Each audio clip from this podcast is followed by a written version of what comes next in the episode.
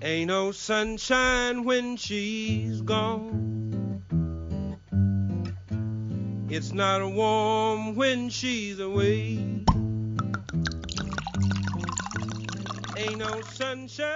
Bom dia, boa tarde, boa noite, boa madrugada, pessoal. Aqui é Vitor Ramos falando, o brother advogado. E hoje a gente tem mais um tema bacana aqui no podcast, né, João? É isso aí, Vitor. Vamos falar um pouquinho sobre maturação e envelhecimento do vinho. Será que só vinho velho é bom? Como é isso? Pois é, todo mundo, né? Todo mundo não, mas muita gente tem a impressão de que o vinho jovem é, ele é inferior ao vinho mais velho, ao vinho que passou por processo de maturação, que é mais envelhecido. Às vezes, simplesmente por ver uma safra muito antiga, acha que aquele vinho tende a ser melhor. E hoje a gente vai falar um pouco sobre se isso é verdade ou não, o porquê que as pessoas acabam pensando isso. E vamos lá. Você quer começar a falar um pouco aí, João, sobre o que é que vem a ser maturação? Se é o mesmo, que, o mesmo de envelhecimento? São coisas diferentes? É, são coisas diferentes, Vitor. A maturação é o tempo que o vinho passa entre o término da fermentação e o invase. Nesse tempo, antes de ser engarrafado, a gente chama isso de tempo de maturação. Já o envelhecimento a gente normalmente chama depois que o vinho é envasado, ou seja, já está dentro da garrafa e vai passar um tempo nas caves, em geral vai passar um tempo na vinícola ainda antes de ir para o mercado, onde o enólogo, mesmo com vinho em garrafa, o vinho vai evoluir e ele vai fazer provas em determinados tempos até decidir, a vinícola decidir que vai colocar o, o vinho no mercado, que ele já está bom o suficiente para ser consumido. A diferença básica de maturação e envelhecimento é isso. É, já é um, uma diferença interessante, né? Porque muita gente confunde, acha que é a mesma coisa, e são fases diferentes que vão causar efeitos diferentes. Então a gente tem que lembrar, inclusive, que a maturação e envelhecimento vão causar efeitos diferentes no vinho, que vão desde mudança de cor, mudança de aromas, a forma que é feito também é diferente, a umidade é diferente, tudo isso a gente vai ver hoje nesse episódio. E vamos começar por vinho tinto, João. O que é, um, um, o que, é que a maturação de um vinho tinto vai causar a ele? Os vinhos em geral, né? Aí eu não, não vou nem me restringir a tinto agora, Victor, mas os vinhos em geral evoluídos, eles vão sofrer alterações de sabor, aroma e cor, tá? Isso quer dizer que vai sempre para melhor? Não, né? A gente se faz um vinho jovem, ele vai evoluir também, só que ele vai sofrer alteração de sabor que não necessariamente aroma e cor, que não necessariamente é uma coisa benéfica para o vinho. Isso serve para todos os tipos de vinho, inclusive os espumantes.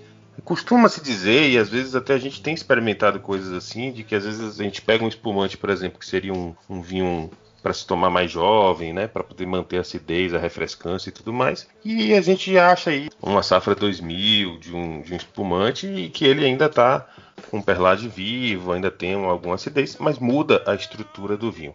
Passa a ser um vinho menos refrescante e, um, e passa a ser um vinho com mais complexidade em corpo, né? Um exemplo de um tinto, né, é que você pode sair a cor, né, durante o, a evolução desse vinho. E a evolução, quando a gente fala, a gente está englobando aqui a maturação e envelhecimento que a gente já explicou, tá? Tanto faz os dois vão, vão ter efeitos é, similares em relação a cor, aroma e tudo mais, porém é, existe a divisão onde maturação normalmente isso é feito de uma forma mais rápida, mais drástica, né? ou seja, através de, de, técnicas da própria vinícola, como o uso de barricas ou coisa do gênero, e no envelhecimento ele está sempre em, em, garrafa. Tá? Mas a parte da evolução ela vai acabar acontecendo de uma forma comum. Então, voltando ao exemplo do tinto, ele pode sair de uma cor que é um violáceo, depois ele passar por uma cor rubi intenso, e depois já vai chegando no vermelho, acastanhado, granada, alaranjado, diminui a distringência dele em boca, ou seja, os taninos eles são suavizados. Até, até a gente falou isso no episódio de, de taninos, né? E aí, dando um exemplo de branco, né? Ele pode iniciar o vinho com uma cor amarelo palha, depois ele evoluir para um dourado, depois chegar no alaranjado também, com menos acidez e, e acaba mais tendo mais corpo.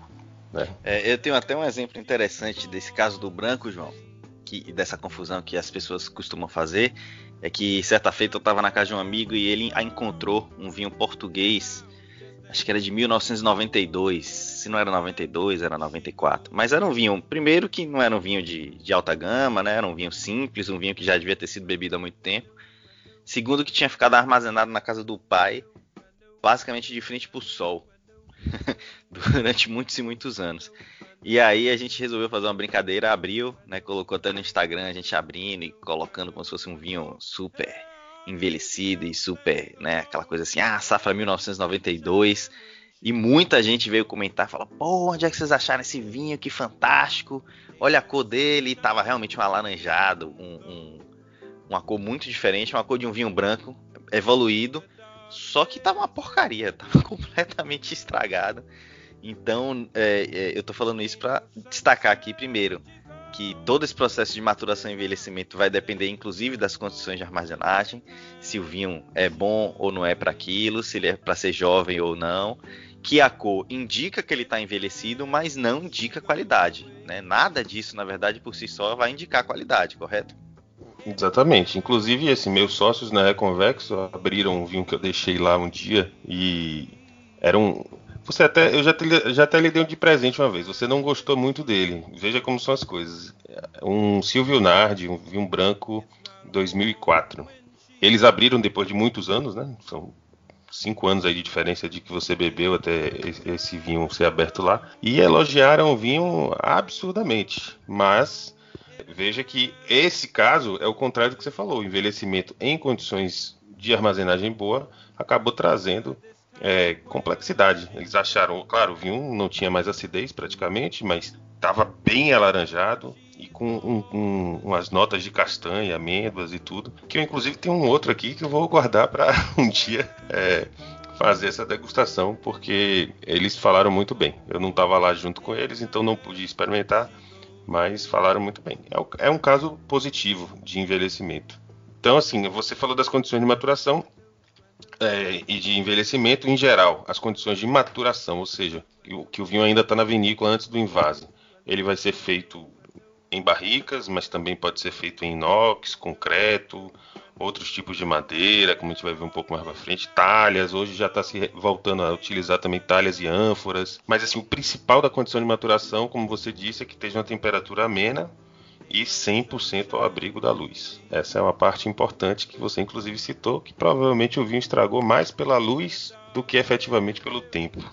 É, exatamente. Ele provavelmente se ele ficasse ao abrigo da luz, ele podia estar tá com pouca acidez, podia estar tá com um perfil muito diferente de quando ele foi envasado, colocado na garrafa, mas ele não estaria estragado como de fato estava, claramente estragado assim. A gente colocava na boca e percebia que não, não tinha condições de beber, tanto que a gente não, não bebeu ele por completo, fez só essa brincadeira mesmo. E nas condições de envelhecimento, João, para diferenciar um pouco da maturação, em algumas coisas, né, porque algumas são parecidas, é, você tem que controlar a temperatura, também. Você tem que controlar a umidade relativa do ar. Ideal é que ela esteja acima de 75%, com a rolha em contato com o vinho, mas aí a gente entra sempre naquela polêmica de o vinho pode ser guardado em tem que ficar deitado, vinho de, de rolha screw cap do episódio, né? Que a gente já, já fez também, que foi o 32, de tipos de rolha. Se é screw cap, se é de vidro, se é de rolha maciça, se não é. Tudo isso vai influenciar ali. Inclusive, João, tem estudos, especialmente da, institutos e vinícolas da Austrália que já fizeram um teste da screw cap com a rolha de cortiça, que durante cinco anos a, a, a troca de oxigênio, digamos assim, a microoxigenação do vinho não teve diferença quase nenhuma da screw cap de rolha. Só que quando eu li isso, eu sempre fiz a ressalva. Pensei o seguinte: ok, 5 anos, mas a gente está falando em vinhos de guarda aí de, de 10, 15, 20, 30, 40 anos que é bem possível que a rolha comece a deteriorar um pouco e permitir um pouco mais a entrada do oxigênio. Então, esse estudo ainda não chegou para definir aí sobre essa questão de uma forma definitiva de rolha e de se guarda vinho em pé ou não para você ter uma melhor evolução. Mas é, na prática isso é até assunto para um, um, outro episódio gigante porque tem muitos estudos relativos a isso, né? Exatamente. E aí a gente volta ao episódio como você disse 32 e cada tipo de rolha daquele que a gente falou tem que ser feito um estudo separadamente. Né? Com certeza. Sobre, por exemplo, Separado a rolha de e comparativo. Isso, a rolha de cortiça maciça. Dá para ficar em pé? Talvez ela sim, aglomerada não, a sintética jamais, enfim, cada um vai dar um resultado diferente provavelmente, né? E ainda estão se iniciando esses estudos, é algo que realmente não, não dá para ter nada conclusivo hoje. Eu, assim, costumo dizer o seguinte: você comprou o vinho você vai guardar na sua casa, se não for o vinho de guarda, como você disse, de muito, muito tempo, ah, guardar em pé não vai fazer muita diferença. Dois meses, três meses, eu acho que isso não, não faz muita diferença. Agora, se a gente passar isso para cinco anos, dez anos, aí a coisa com certeza deve fazer alguma diferença. E na dúvida, vamos pelo que tá aí até hoje, que tem dado certo, que é guardar, né? Se você vai guardar, guarda deitado, se você puder, porque se é assim que se guardou durante tanto tempo e tem vinhos antigos aí que estão com qualidade, então até que um estudo mostre o contrário, a gente mantém dessa forma. E só para destacar uma outra coisa aqui em relação ao envelhecimento, João, é que esse início que eu falei aqui de controle de temperatura, umidade relativa do ar, também a gente tem que diferenciar o seguinte: há um envelhecimento que começa na própria, na própria vinícola, que eles já, já envasaram, já colocaram em garrafa, mas eles guardam ainda em garrafa para deixar o vinho se estabilizar melhor para depois mandar para o mercado, inclusive. Então, esse período é um envelhecimento que eu diria, particularmente, que é um pouco diferente do que vai acontecer depois que você comprar. É um período, digamos, mais crítico, onde ele realmente ainda tem que se estabilizar para depois conseguir na sua casa ali envelhecer e ele já está pronto para consumo, mas ele vai conseguir envelhecer de uma forma mais é, linear, talvez seja a palavra. É isso aí. Bom, é, voltando lá à questão das condições de envelhecimento que você estava falando, né? A gente está se referindo sempre ao início desse envelhecimento que está sendo feito nas caves lá da vinícola. Então vai precisar controlar essa umidade, essas coisas todas que o vinho ainda precisa ser microoxigenado antes de ir para o mercado. Então, Vitor, aí na maturação de tintos e brancos a gente vai ter aí a suavização, no caso dos tintos, dos taninos, né? Mas dos tintos e brancos também a redução da acidez, deixando a bebida mais redonda, mais aveludada. Vamos ter alguns aromas aí que são enriquecidos às vezes pelo perfil da madeira, em caso de passar por, por barrica, né? Os brancos, em geral, a maturação é, é bastante diferente ocorre 90% das vezes em tanque de inox para garantir o frescor, a leveza, porque o contato nos tanques de inox, ele com o contato com o oxigênio, ele é muito menor. Então a oxidação é muito menor e você consegue levar esse vinho durante muito mais tempo, mantendo aquela leveza, aquele frescor que normalmente se, se deseja de um, de um vinho branco. Então, quando esses vinhos brancos passam em barris e normalmente, pelo menos assim, é claro que hoje em dia os enólogos estão testando de tudo, né? Mas falando de uma forma mais tradicional, os brancos, normalmente Chardonnay, que é uma, uma casta que pega muito bem com, com, com, barrica, né? Ele vai adquirir aí, se passar em barrica, uma textura manteigada, uma cor mais intensa, né? Vai sair do amarelo palha, vai botar um pouquinho de dourado já aí. E também tem a maturação em borras, que aí já são muito utilizados em brancos espumantes, já não são tão utilizados em tintos. Que é o que? Basicamente você mantém as leveduras que fizeram a fermentação. Essas leveduras, como elas em trabalho, elas acabam mantendo, elas geram CO2, né? Como a gente já falou nos episódios de fermentação, e isso controla a entrada de oxigênio. Então você evita novamente a, a oxidação e mantém o frescor do vinho sem precisar de nenhum controle é, adicional né, em termos do, do, recipiente. E essas borras, esse contato com a borra vai agir em toda a estrutura do vinho, aumentando a complexidade dos aromas, porque vai adicionar aromas das próprias leveduras, que é aquele aromazinho de pão, de, de fermento, né? E vai deixar também, a, no caso específico dos espumantes, né? os vinhos base para espumante que você estiver utilizando. Ele vai manter a efervescência dele, a perlage dele mais afinada, uma textura mais redonda. Para quem gosta, vale a pena aí degustar os, os surlis, né, os espumantes surlis que estão no mercado aí, porque são espumantes maturados nas borras e que não passam pelo degorgement, né? Isso. E eles, eu particularmente gosto muito desses, desses espumantes, porque a gente tem até um episódio de degustação de um surli aí, que ele, ele mantém um mix ali de, de frescor com complexidade, com corpo, que é, é bem interessante. E em relação ao que você falou do, do Chardonnay em, em barrica, João, de ganhar a textura manteigada, com intensa, com essa maturação, é lembrar do último episódio que a gente fez, né, de degustação, o 33, que um dos motivos que eu consegui acertar aquele vinho lá foi justamente por essas características. O amanteigado, uma cor um pouco mais rica que eu liguei a tanto a madeira como a chardonnay e acabei a, a, acertando a casta por isso. Então realmente são características que ao longo do tempo aí a, a gente começa a ver que é são, são bem típicas desse tipo de maturação para brancos, no caso. Exato. E aí, Vitor? E aí, Vitor, vamos agora falar um pouco dos sentidos da gente, né? Como é que a maturação desses vinhos ela afeta os nossos sentidos, né? É uma coisa muito importante que até falando, né, da pergunta que a gente fez no início lá, vinho velho é bom? Ah, muita gente diz eu gosto de vinho bom. É, é, vinho bom é aquele que eu gosto. Mas o que é que é o bom? O que é que é o gosto? O que é que é o sabor do vinho e como é que você faz a conexão disso, tá? Vou falar um pouquinho. O gosto é uma coisa muito simples, tá? Gosto está realmente relacionado diretamente ao paladar. Ou seja, gosto realmente é pessoal, depende do seu paladar, do que é que o seu paladar ele consegue absorver. Mas aí a gente tem uma coisa mais complexa chamada sabor. Sabor é uma coisa. E aí vem a questão do sabor: se o sabor é bom ou se o sabor não é bom. Não necessariamente o seu paladar vai conseguir captar todos os sabores envolvidos num, num determinado alimento ou bebida, no caso que a gente está falando. Mas veja como o sabor é bem mais complexo. A, a língua ela é composta de diferentes tipos de papilas gustativas, né? Mas esses tipos de papilas, eles sentem cinco gostos diferentes, gostos básicos, né? Que é o doce, o amargo, o azedo, o salgado e o tal conhecido como umami, né?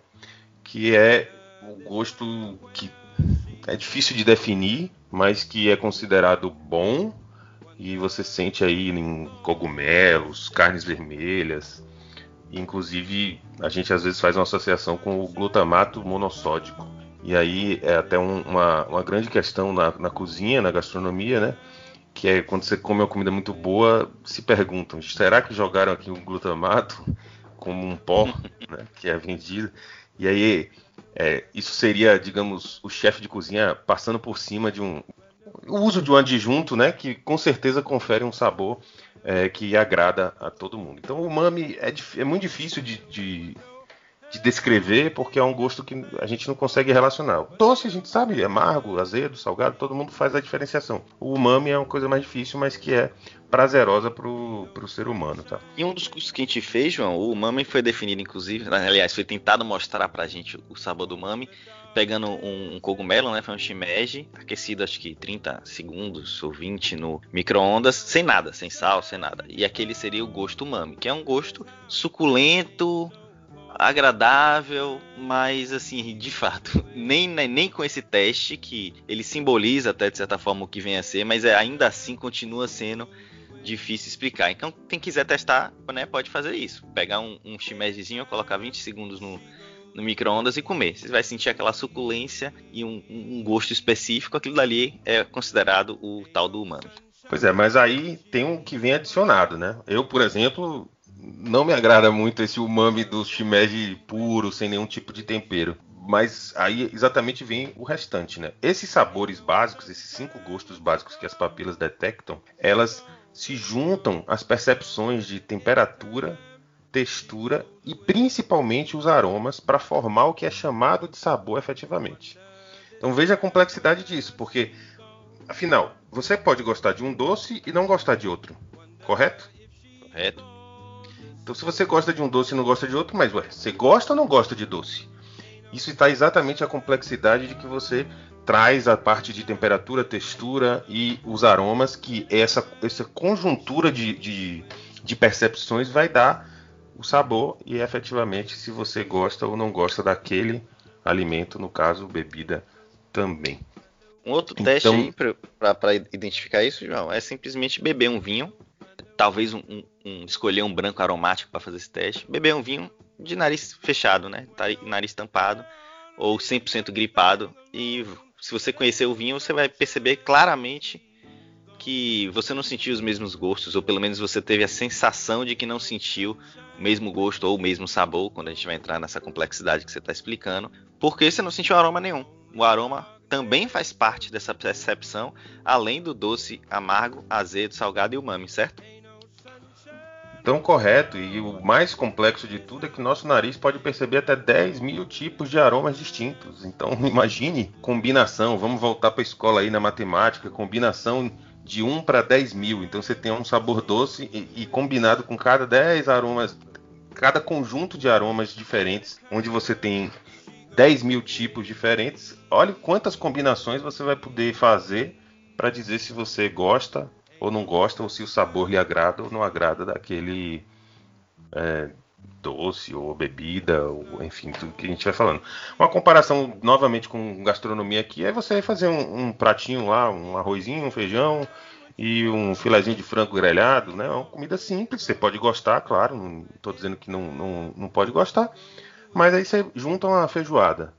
Feijoada tem quantos sabores ali, quantos aromas, quantas texturas diferentes. A complexidade daquela comida é outra. E daí, o que, que a gente conclui disso tudo? A maturação do vinho, né? Voltando ao nosso assunto principal aqui do episódio, a maturação do vinho, e aí, se ele foi maturado em barrica, quanto tempo ele passou em garrafa, se ele ficou nas borras, se ele não ficou, tudo isso, a maturação se resume a dar mais complexidade ao vinho.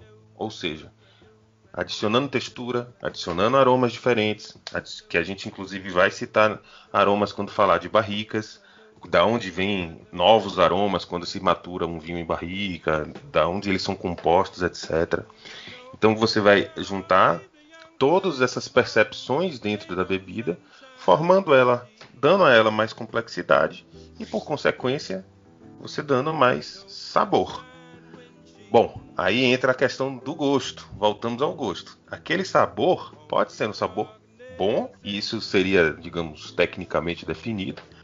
Porém, o seu paladar pode não gostar daquele sabor. E aí, Vitor? Exatamente. Agora é, você aí...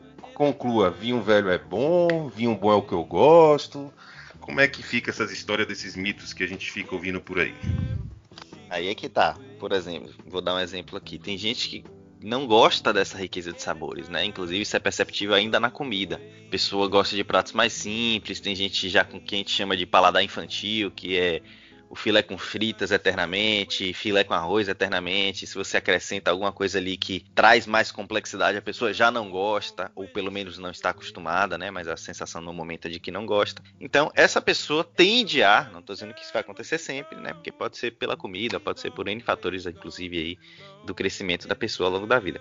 Mas ela tende a gostar de um vinho que é mais simples. Então, um vinho jovem, simples, sem muita diferença de aroma, mais naquela frutinha é, vermelha e ponto final, não tem muita coisa.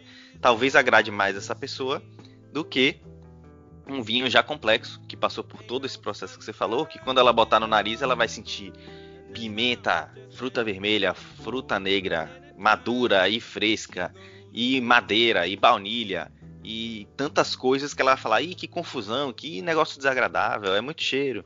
Ou então na boca, quando ela sentir toda essa complexidade. Falando um pouco de mim, eu acho que eu aprendi na prática, né, assim, o que seria um vinho complexo, que eu lia bastante as pessoas avaliando, mas que eu aprendi na prática foi quando eu bebi vinhos que eu levava justamente um tempo para entender ele. Eu falava, eu senti isso daqui, mas ao mesmo tempo ele é assim, ele é tânico, mas tá tão redondinho e tem fruta, mas vem acidez lá atrás, eu percebo o álcool, mas o álcool não me incomoda em nada. E aí eu fui vendo que eu passava um tempo interpretando o vinho e que aquilo era bom, porque vinha toda uma experiência ali enquanto você estava degustando. E de fato o sabor final e o meu paladar também, ou seja, o meu gosto, se encantou com aquele vinho. E aí eu entendi o que é complexidade, eu entendia entendi o que é que, que faz um vinho normalmente desse tipo ser um pouco mais caro do que o outro, que não teve essa preocupação, não teve essa maturação, não teve envelhecimento, então não ganhou essa complexidade e ficou simples ali que você bebe e mal percebe que está bebendo um, um, vinho ou alguma coisa alcoólica ou alguma coisa um pouco mais pesada. Então, sobre se o vinho velho vai ser bom, vai ser bom para alguns, alguns paladares, para alguns gostos. E, e, em relação ao que você falou no início, de vinho bom é o que eu gosto, eu não diria isso. Vinho bom é vinho bom. Agora, vinho bom para você ou vinho que você deve comprar é o vinho que você gosta. Seja ele complexo, simples, de 20 reais ou de 5 mil reais, se você puder. Eu acho que é mais por aí. É, é isso. A realidade polêmica que, que eu queria chegar, o ponto que eu queria chegar é que assim, existem vinhos bons, mas que podem não agradar. Infelizmente existem vinhos ruins Que agrada, agrada. bastante. agrada então, muita gente. Realmente a diferenciação e o legal é isso, é fazer esse teste. E eu queria fazer esse comparativo e falar um pouco sobre esse diferença de sabor e gosto exatamente para fazer essa diferenciação. Mas é basicamente isso. O vinho velho é bom, depende e depende do que o enólogo quis, do que ele projetou no início e e se ele conseguiu, né, alcançar exatamente aqueles pontos. Se ele não ultrapassou, por exemplo, o uso de madeira, que também a gente vai falar no episódio de barricas. Enfim, vamos continuar falando depois em outros episódios a parte de maturação, vamos falar um pouco sobre barrica. Que é o principal mas... meio, né, de maturação utilizado. É não o único, meio. mas um principal. Isso, isso. Vai também. O, o, na verdade, o inox, né, Vitor? É, não tem muito o que falar, inox concreto. Na realidade, é passar tempo e o pouco contato com oxigênio fazer a conservação da bebida, né? A barrica, especificamente, a gente vai falar em outro episódio porque ela tem alguns pormenores, alguns uns detalhes técnicos que a gente deve citar para poder o, o pessoal acompanhar aí, quem tiver interesse. Então, acho que por hoje é só, né? Falamos aí do, da maturação. Espero que tenham gostado. Quem puder comentar, falar alguma coisa que a gente deixou de falar, é, acrescentar informação, temos lá o Instagram, temos lá as nossas redes sociais, o site. E aí fazer um, um, lembrete, João, que o pessoal que gosta de acompanhar a gente, é, seguir a gente no, no, no, Spotify, no Apple Podcast, enfim, aonde escutar aí o podcast, porque aí automaticamente já recebe o, o, aviso de que a gente lançou um episódio novo, e aí consegue não perder nenhum, acompanhar tudo ali semanalmente, que é a forma que a gente lança. Então, às vezes, não, às vezes a pessoa não, não segue, não, não, não, se inscreveu, digamos assim, e aí não recebe os avisos e quando vai ver já tem três, quatro episódios novos. Então, quem gosta mesmo de acompanhar aí, lembra de seguir a gente que recebe o aviso aí por push no celular. É isso aí. Até a próxima taça, pessoal. Até a próxima taça, pessoal. Hoje ouvindo Ain't No Sunshine, de Bill Withers.